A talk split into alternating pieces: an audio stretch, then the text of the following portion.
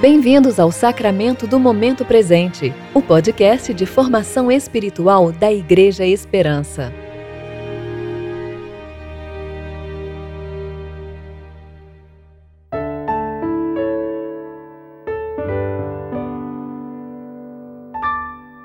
Hoje é 19 de maio, terça-feira do tempo de reflexão do sexto domingo da Páscoa. Aquele que habita no esconderijo do Altíssimo e descansa à sombra do Todo-Poderoso, diz ao Senhor: Meu refúgio e minha fortaleza, meu Deus, em quem confio. Salmo 91, versos 1 e 2. Eu sou Emerson Amaral. Lerei com vocês o texto de Deuteronômio, capítulo 5, versos 22 até o 33.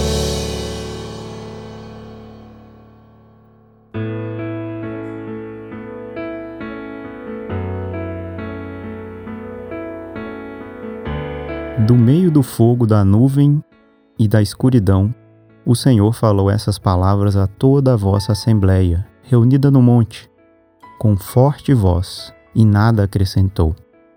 E as escreveu em duas tábuas de pedra, que entregou a mim.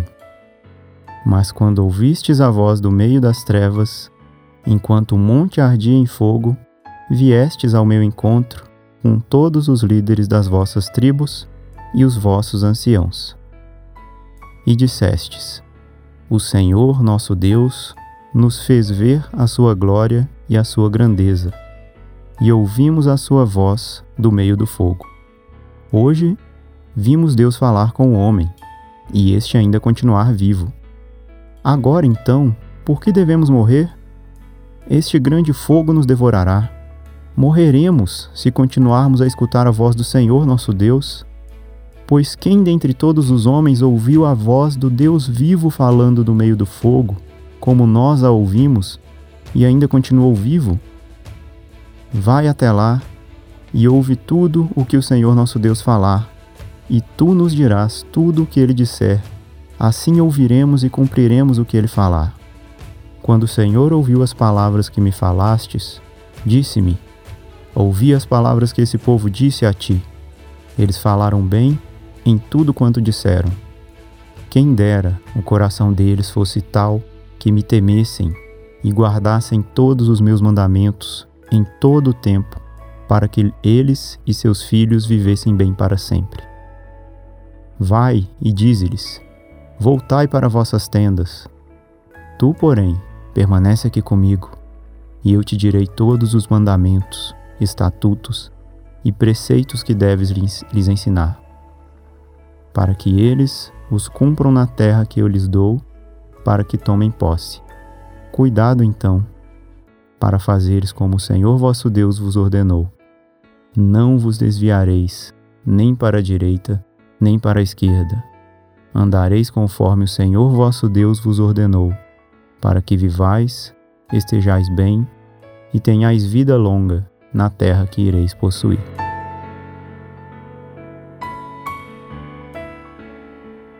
Os eventos descritos aqui, em Deuteronômio 5, nos lembram de um episódio que aconteceu há 40 anos atrás na história do povo hebreu.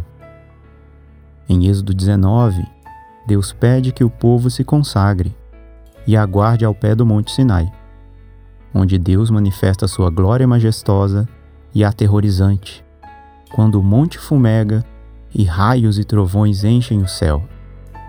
Este é o clima da dádiva dos Dez Mandamentos, que foram ouvidos por todo o povo. Moisés agora está relembrando o povo do que sucedeu a este evento com um pouco mais de detalhes do que no livro de Êxodo, capítulo 20, versos 18 a 21. Ali, as intenções do Senhor são manifestas: vos provar e para que o seu temor esteja diante de vós, a fim de que não pequeis. A presença do Senhor é poderosa a ponto de mudar o nosso coração e nos fazer abandonar o pecado. Ele é tão amável e desejável que tudo mais desvanece, encolhe, se torna vão. Desde que olhemos para Ele, estaremos no caminho da vida. Entretanto, o confronto de tamanha santidade com a profundidade de nosso pecado produz desconforto. Afinal, como um Deus tão justo, tão santo, todo-poderoso e totalmente amável pode querer se aproximar de criaturas tão corruptas, tão volúveis? Não pode ser, é impossível.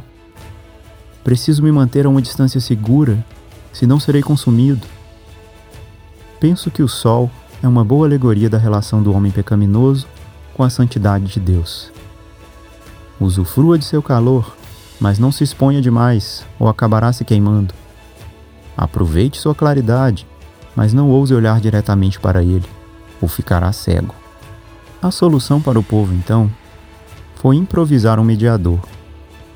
Alguém que tivesse a coragem de se aproximar de Deus, ou até mesmo a permissão para isso. Que pudesse ouvir sua voz e em seguida compartilhá-la com réis humanos. Veja como Moisés tipifica Cristo na sua relação com o Pai. Ele é alguém que deseja estar com Deus. Ele é alguém que lhe é íntimo. Ele é humano, mas tem livre acesso ao divino. Olhe como é curioso o modo que Deus opera a história da salvação nas decisões humanas. Certa vez, em 1 Samuel, o povo que tinha o Senhor como rei pede a Deus um rei, como das nações ao nosso redor.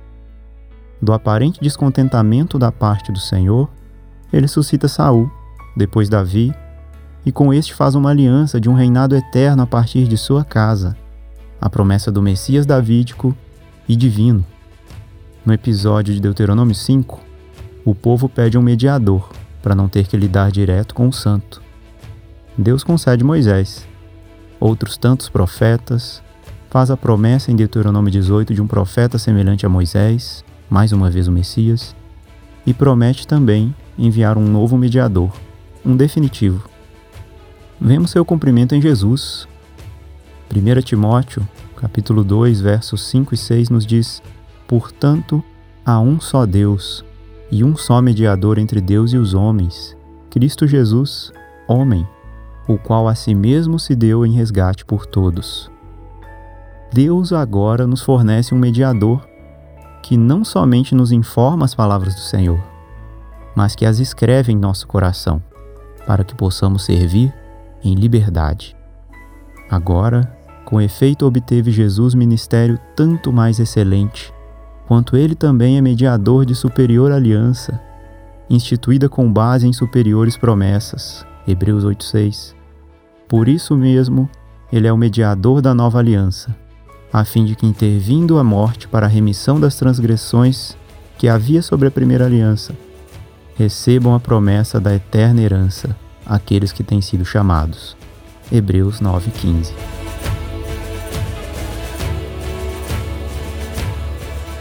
Oremos.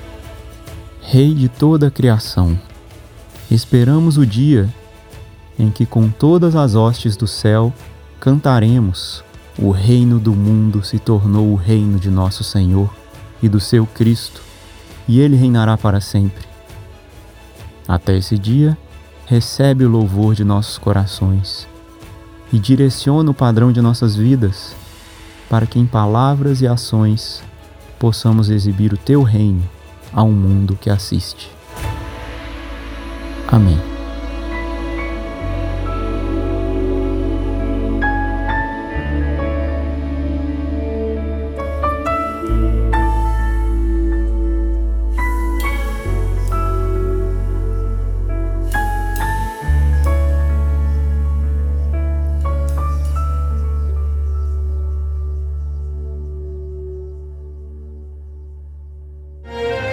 Você ouviu o Sacramento do Momento Presente, o podcast da Igreja Esperança. Agradecemos pela sua atenção e esperamos que você fique mais consciente para viver o tempo presente em relacionamento com Deus. Até a próxima!